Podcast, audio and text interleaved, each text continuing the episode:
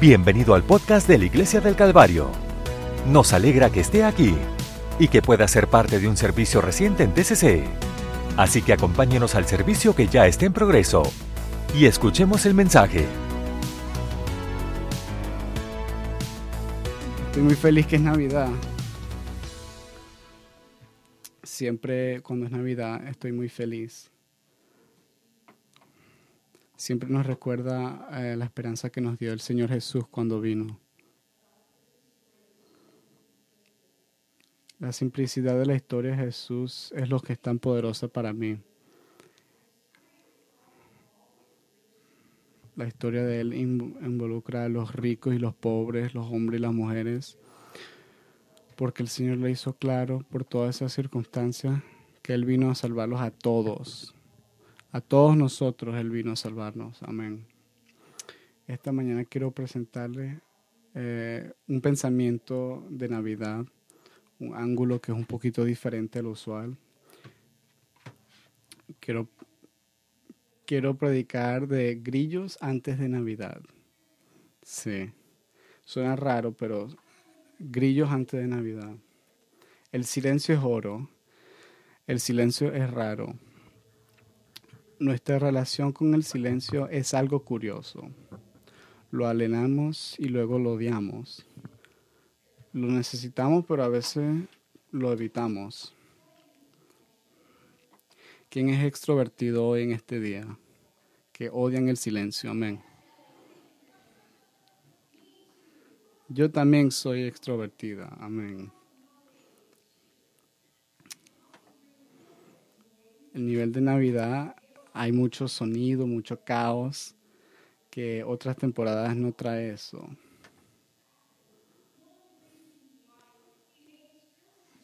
El Grinch llama la atención sobre esto porque él odia la Navidad.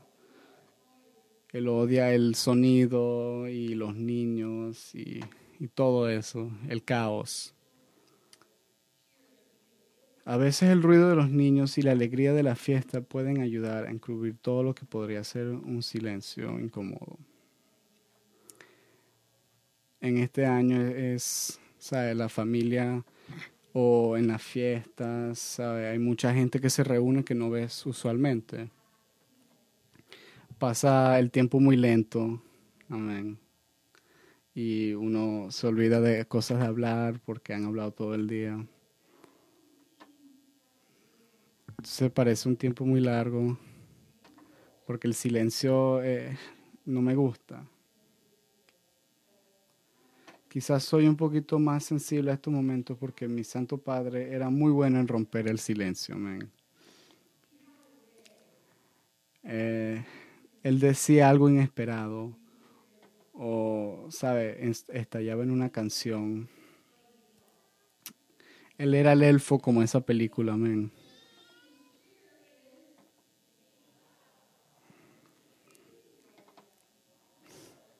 Por eso ustedes son mi gente, amén.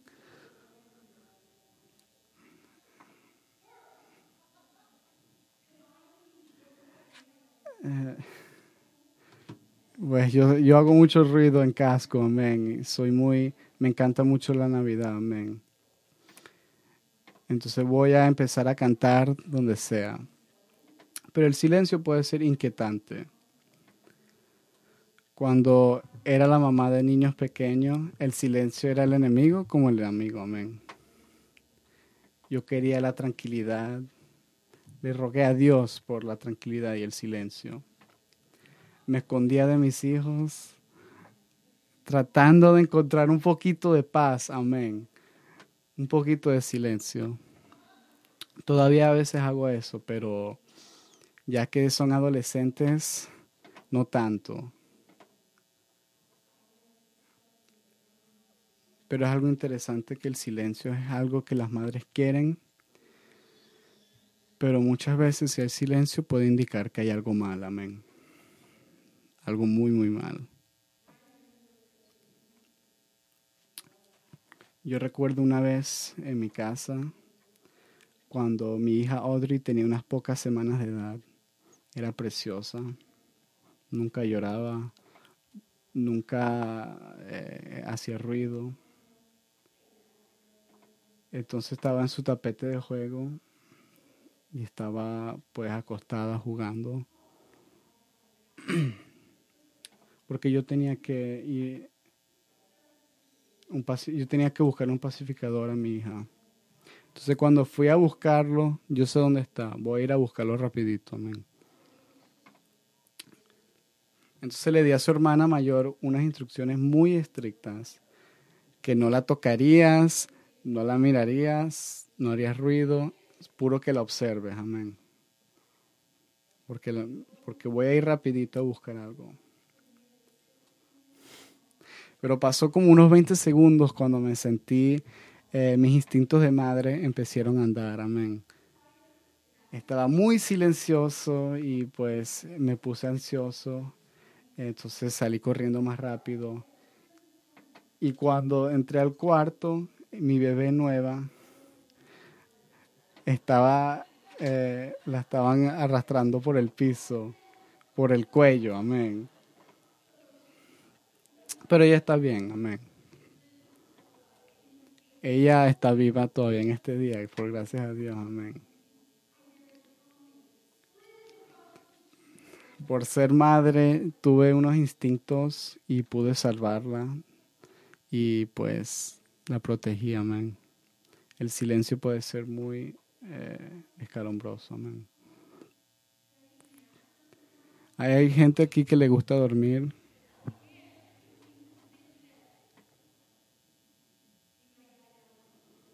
Alguien va a tomar una siesta después del culto, amén. Yo no puedo dormir mucho en la tarde. Entonces soy un adulto ya y puedo hacer la siesta de poder. Amén. Le dijo a mis hijas que me den unos momentos de silencio para que pueda dormir rapidito.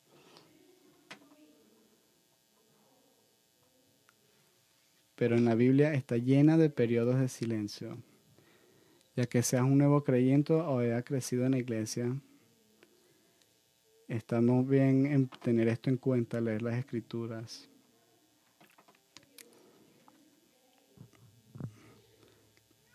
En la Biblia hay décadas, siglos perdidos entre, entre las relaciones en nuestras Biblias. Amén. Un ejemplo perfecto de esto sería uno de mis personajes favoritos de las escrituras, José. Amo la historia de José en el Antiguo Testamento porque todos pueden relacionarse con su vida y experiencias de alguna manera. Su historia destaca la necedad de su juventud, los celos y la traición de su familia. José fue acusado injustamente, maltratado e incomprendido. Pero sin embargo, lo más destacado de estas lecciones no cuenta la historia completa. Hay muchos años en la vida de José de cuales no tenemos información. En Génesis 37, 2 leemos que José tiene 17 años cuando fue vendido como esclavo por sus propios hermanos.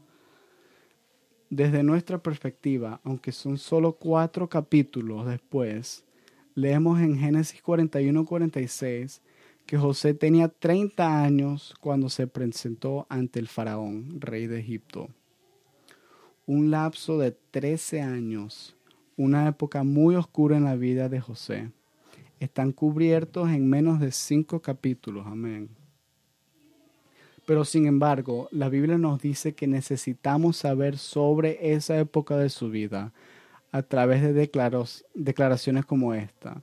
En Génesis 39, 3 dice que y su amo vio que el Señor estaba con él y que el Señor hizo todo, todo lo que hizo prosperar en su mano. La Biblia a veces quita cosas por el propósito importante de nosotros.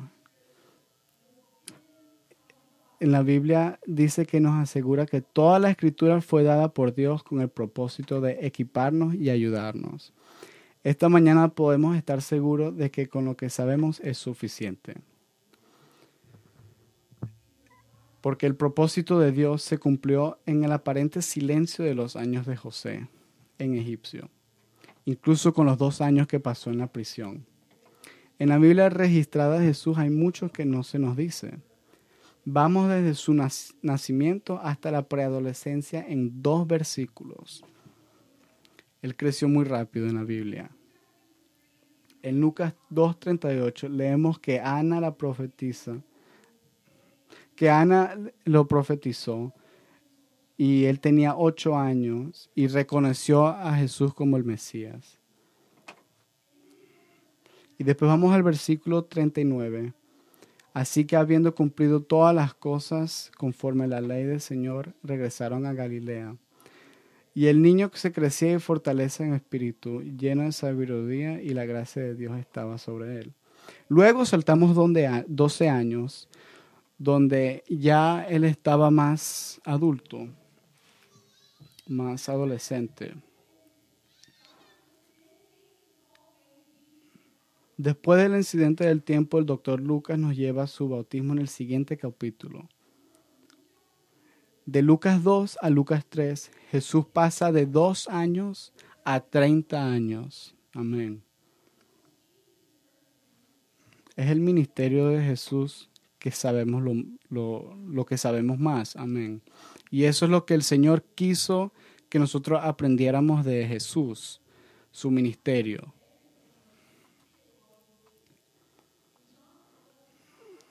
Y Juan concluyó su evangelio diciendo y verdaderamente Jesús hizo muchas otras señales en presencia de su discípulo. Están escritas en este libro, pero está escrita para que creas que Jesús es el Cristo y en el 21, 25 está escrito también.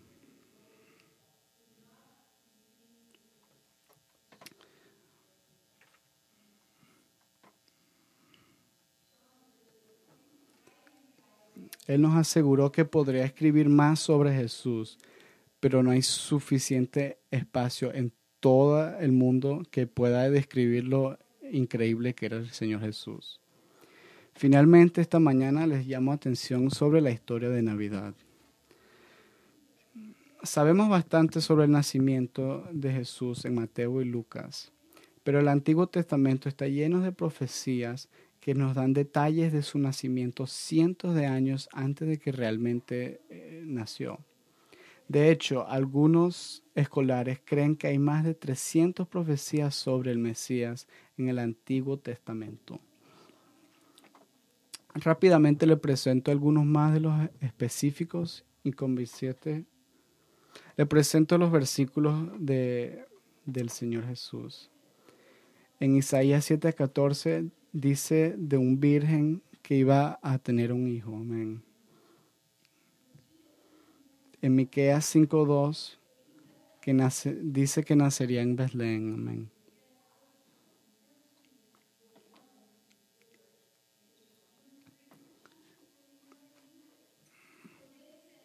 Oseas 11.1, de Egipto llamé a mi hijo.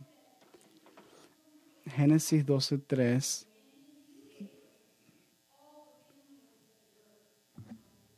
Génesis 12.3.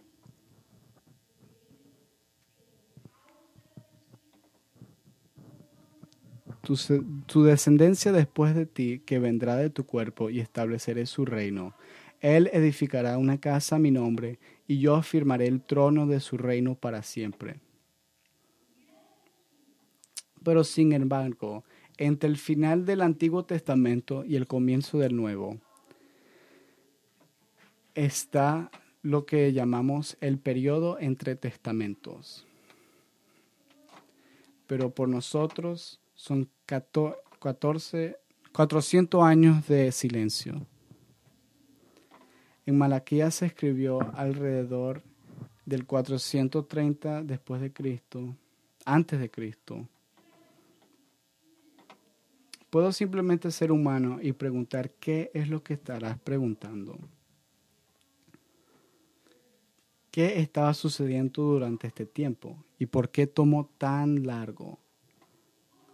¿Qué estaba haciendo Dios durante estos 400 años? estaba castigando a la humanidad por cientos de años de una relación montaña rusa con él. Pensé que siempre estaba ahí.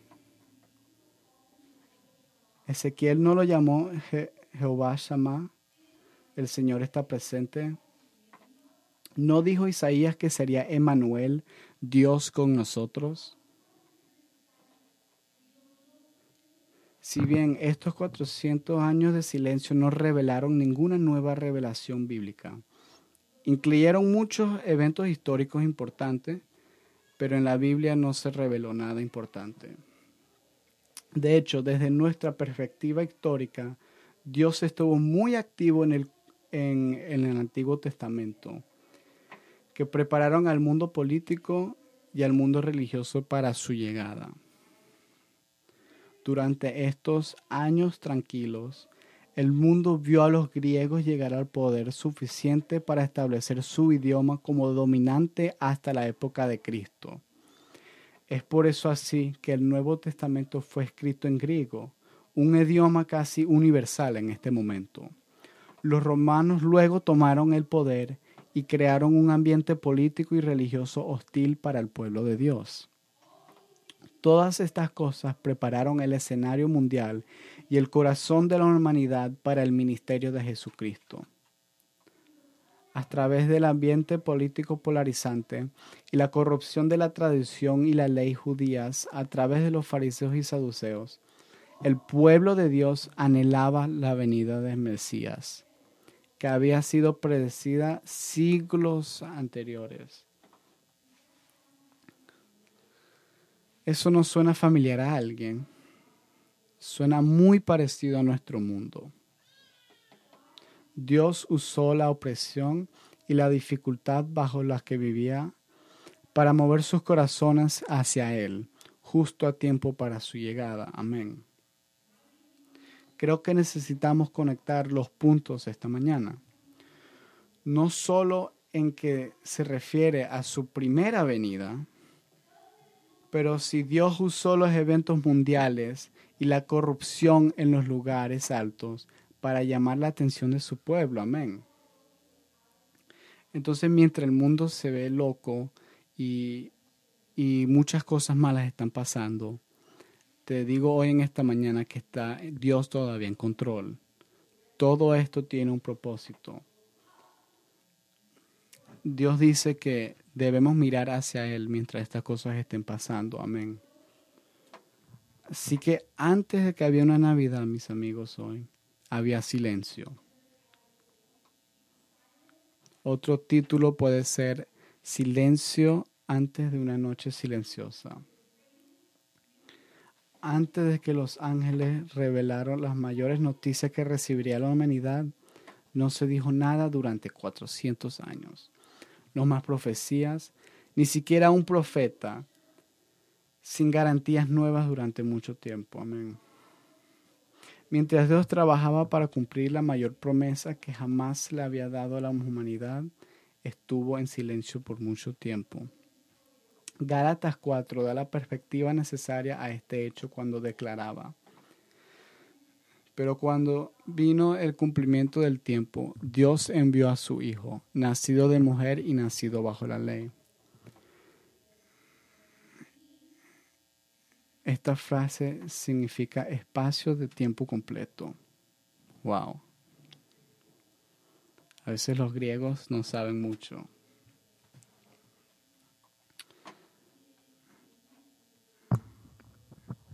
Dios no solo conoce el fin desde el principio.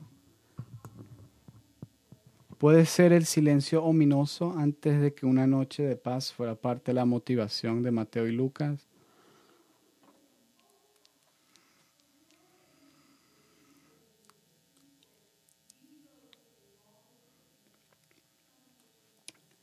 Antes de la historia de Jesús hay una lista larga de nombres que ni reconocemos. La mayoría de nosotros comenzamos nuestro plan de lectura de Navidad con Mateo 1.18.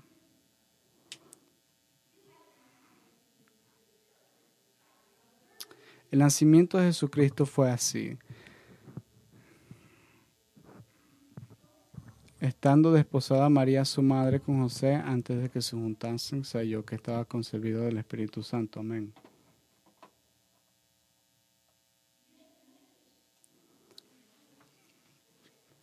Pero el mensaje de las genealogías es profundo. La lista aburrida de nombres que comienzan la historia terrenal de Jesús nos enseña algo fundamental para nuestra fe y quiero recordarles hoy que Dios siempre cumple sus promesas. Amén. Ese es el mensaje de Navidad. Dios guarda su palabra. Y también es el mensaje de la Biblia. Dios cumple su promesa, siempre la va a cumplir. No importa cuántos años pase, Dios siempre va a cumplir su promesa. Amén.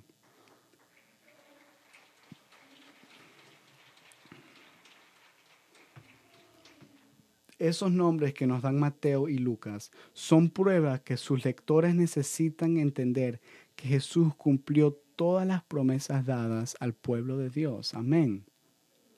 De los detalles de su nacimiento hasta el propósito de su propia vida, Jesús es todo lo que su palabra dijo que sería. Él fue el cumplimiento de cada promesa hecha a su pueblo siglo antes de su venida. Amén verá que la primera promesa de Navidad se encuentra en el primer libro de la Biblia. La Navidad es el cumplimiento de una promesa hecha a una mujer llamada Eva. Sé que tiene una mala reputación, pero Dios lo hizo para que ella no solo fuera el problema, sino que tampoco tenemos que estar bravas con ella. En Génesis 13 dice, y pondré enemistad entre ti y la mujer, y entre tu simiente y la simiente suya, ésta te heriría en la cabeza, y tú lo herirías en el calcañar. ¿Qué estaba hablando? Estaba hablando en el Mesías. Amén. El mismo problema que trajo Eva hacia el mundo, Dios lo resolverá un día un día lo voy a hacer bien. Dios siempre cumple su promesa. Amén. La promesa que le hizo a Eva en el jardín nació siglo después a una adolescente llamada María. Por el medio de una mujer el pecado fue introducido al mundo y por el medio de una mujer vino el sacrificio, el sacrificio perfecto para el pecado. Aquí nos damos cuenta que Eva de hecho es parte de la historia de Navidad.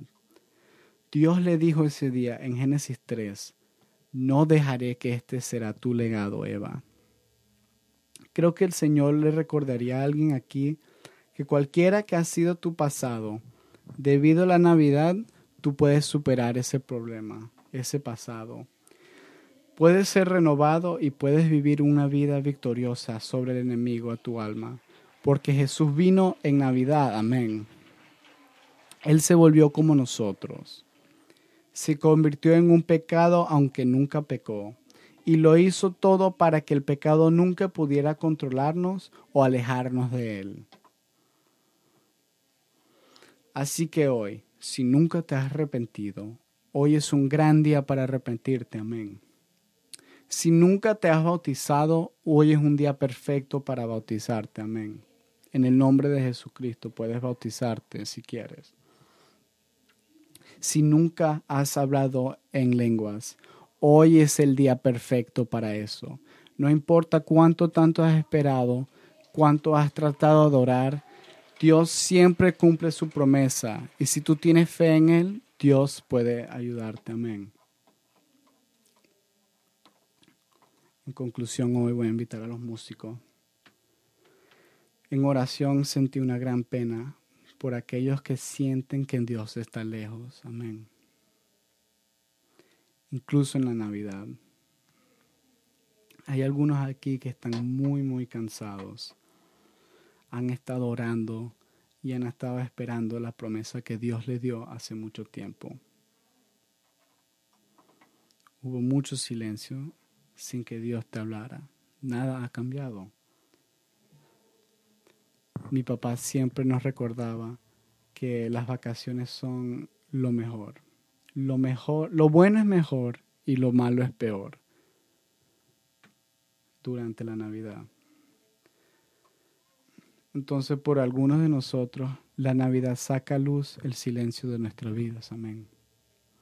Esperanza, esperanzas incumplidas, oraciones aún sin respuestas, situaciones sin cambios,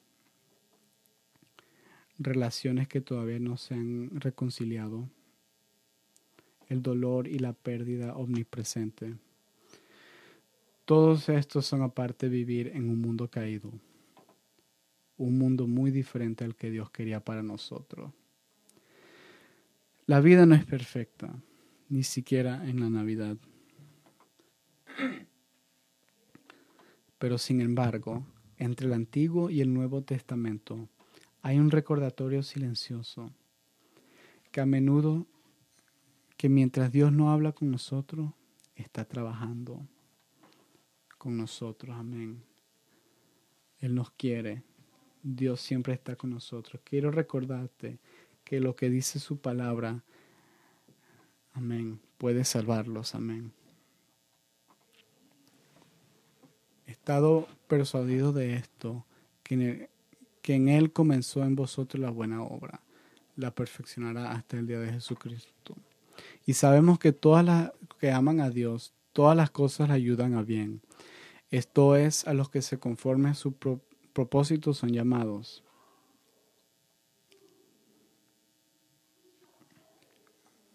¿Quién nos puede separar contra Dios? Amén.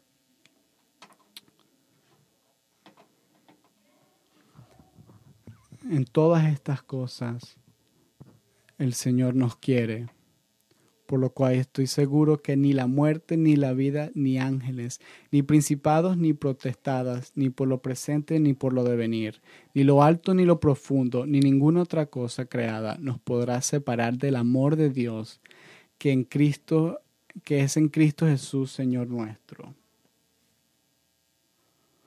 Amén. Ni el silencio en Filipenses 4:19 dice, mi Dios, pues, suplirá todo lo que os lo que os falta conforte a sus riquezas en gloria en Cristo Jesús.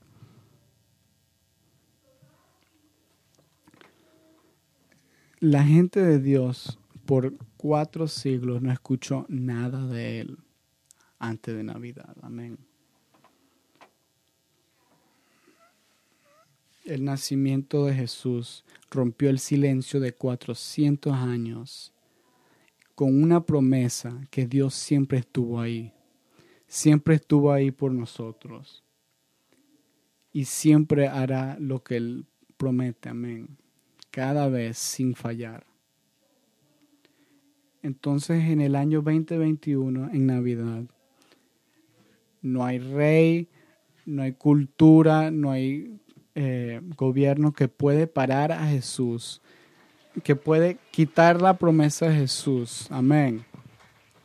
En este día Dios todavía tiene poder sobre todo.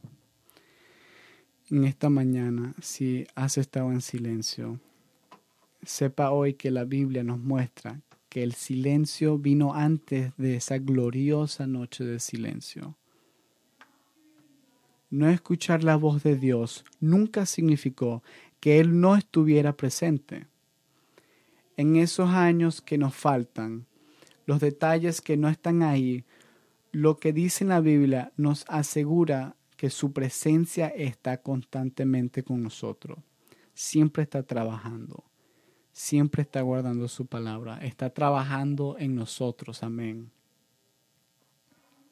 El silencio nunca ha sido un índice a su indiferencia o su inactividad. Así que Dios siempre está trabajando con nosotros, aunque no escuchemos de Él. Él es Emanuel, Dios con nosotros, amén. Siempre está trabajando con nosotros. Así que cualquier cosa que te está que está silenciando a Dios, Dios lo va a resolver. Cualquier oración que Dios no está respondiendo, cualquier cosa que que parezca imposible, Dios puede ayudarlo. Amén. Tú puedes tener la confianza, especialmente en este tiempo de Navidad. Puedes decir, Dios, aunque no puedo verlo, sé que estás trabajando en mi vida. Amén.